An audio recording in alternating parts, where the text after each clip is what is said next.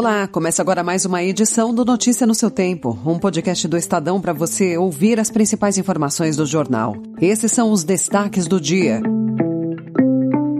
Na Argentina, peso cai e Banco Central sobe juros após radical vencer prévia. Fala de Haddad causa mal-estar na Câmara e Lira cancela reunião. E Coaf diz que auxiliar de Bolsonaro movimentou mais de 3 milhões de reais. Hoje é terça-feira, 15 de agosto de 2023. Estadão apresenta Notícia no seu tempo.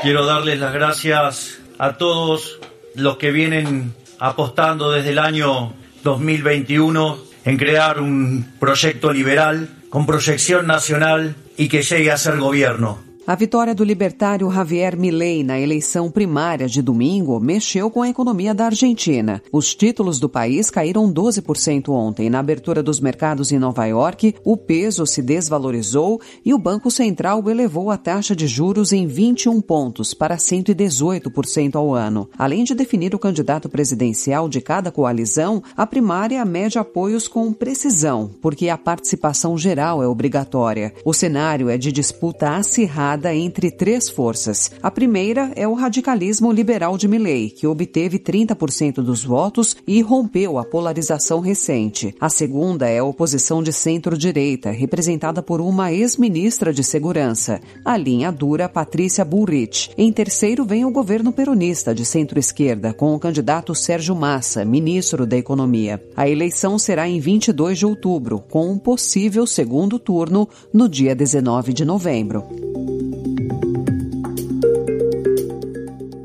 Na política nacional, dados do Conselho de Controle de Atividades Financeiras enviados à CPMI do 8 de janeiro mostram que o sargento do Exército Luiz Marcos dos Reis, que atuava na equipe dos ajudantes de ordem do ex-presidente Jair Bolsonaro, movimentou em suas contas mais de 3 milhões de reais entre 1 de fevereiro do ano passado e 8 de maio deste ano. Com um salário de R$ 13.300, ele recebeu dezenas de depósitos e repassou parte dos recursos para o tenente-coronel Mauro Cid, seu chefe e principal auxiliar de Bolsonaro. Juntos, os dois militares movimentaram cerca de 7 milhões de reais. Segundo o COAF, os repasses de recursos de Reis para Cid, incompatíveis com a renda do militar, foram considerados como indícios de possível lavagem de dinheiro.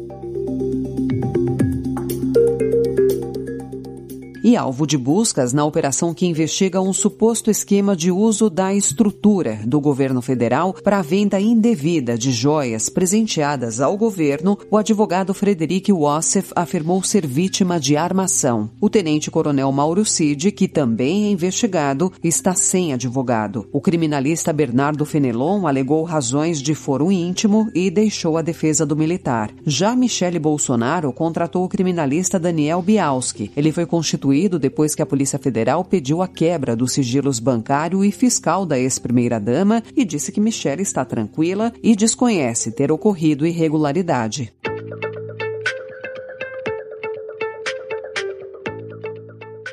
O Estadão também informa hoje que o relatório da CPI do MST vai indicar cinco lideranças envolvidas com invasão de terras no país. O texto, que ainda estava sendo concluído pelo relator, o deputado Ricardo Salles, também pretende mirar políticos do PT e do PSOL, legendas que têm ligação com o movimento do Sem Terra. Em uma tentativa de vincular o governo do presidente Lula com o grupo, Salles deve mencionar no documento membros dos dois partidos que teriam recebido apoio financeiro financeiro e político do movimento. Segundo apurou o Estadão, dez nomes de políticos serão citados no relatório final. Em algumas sessões da CPI, Salles já deu pistas do que poderia apresentar no relatório ao falar da ligação ideológica entre o governo e os movimentos. Há uma parcela de representação política, parte dela, inclusive, integrante desta comissão, que utiliza aquele grupo que nós visitamos como voto como força política. E isso tem sido cada vez mais explicitado pelos documentos, pelos depoimentos e pelas diligências dessa comissão.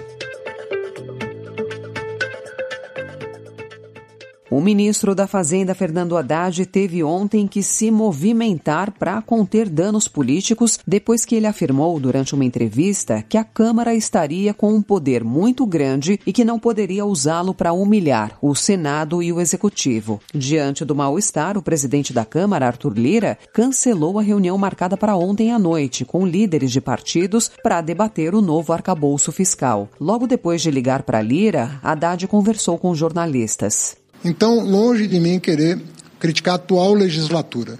Era uma reflexão justamente para que a gente estabelecesse regras mais estáveis e duráveis, pensando no futuro da relação entre Executivo, Senado e Câmara Federal. É, eu até falei com o presidente Lira, fiz questão de ligar para ele para que isso fosse esclarecido e só depois de falar com ele é que eu estou descendo para falar com vocês. O governo tem dificuldades para avançar em pautas sem o apoio do Centrão, comandado por Lira. Sem citar Haddad, Lira usou ontem as redes sociais para falar que manifestações enviesadas e descontextualizadas não contribuem para o processo de diálogo e para a construção de pontes entre os poderes. Notícia no seu tempo. E em 25 segundos, Neymar troca Europa pela Arábia Saudita e a ampliação do número de ciclovias em São Paulo. Os desafios para a construção das cidades inteligentes e as novidades dos setores da engenharia e da agricultura foram temas do segundo simpósio Cidades Inteligentes, realizado pelo CREA-SP em parceria com o Confea e a Mútua SP. Quer saber mais?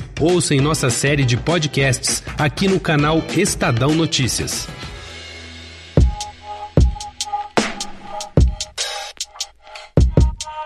Neymar deve ser anunciado oficialmente hoje como reforço do Al Hilal para cumprir um contrato de duas temporadas que vai render ao jogador bem mais do que os 80 milhões de euros anuais que irá receber de salário. Ele também terá regalias, como direito a avião particular e ganho extra por postagens favoráveis ao país em redes sociais. O brasileiro encerra seu período na Europa com sucesso no Barcelona e grande fracasso no PSG.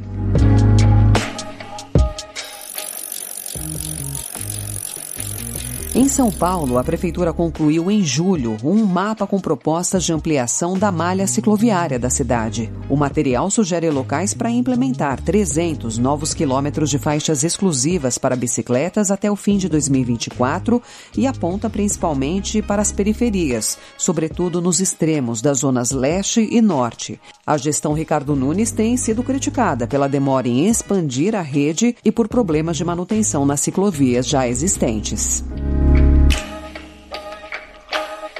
Essa foi mais uma edição do Notícia no seu Tempo, com a apresentação e roteiro de Alessandra Romano, produção e finalização de Felipe Caldo. O editor de núcleo de áudio é Manuel Bonfim. Obrigada pela sua escuta até aqui e até amanhã.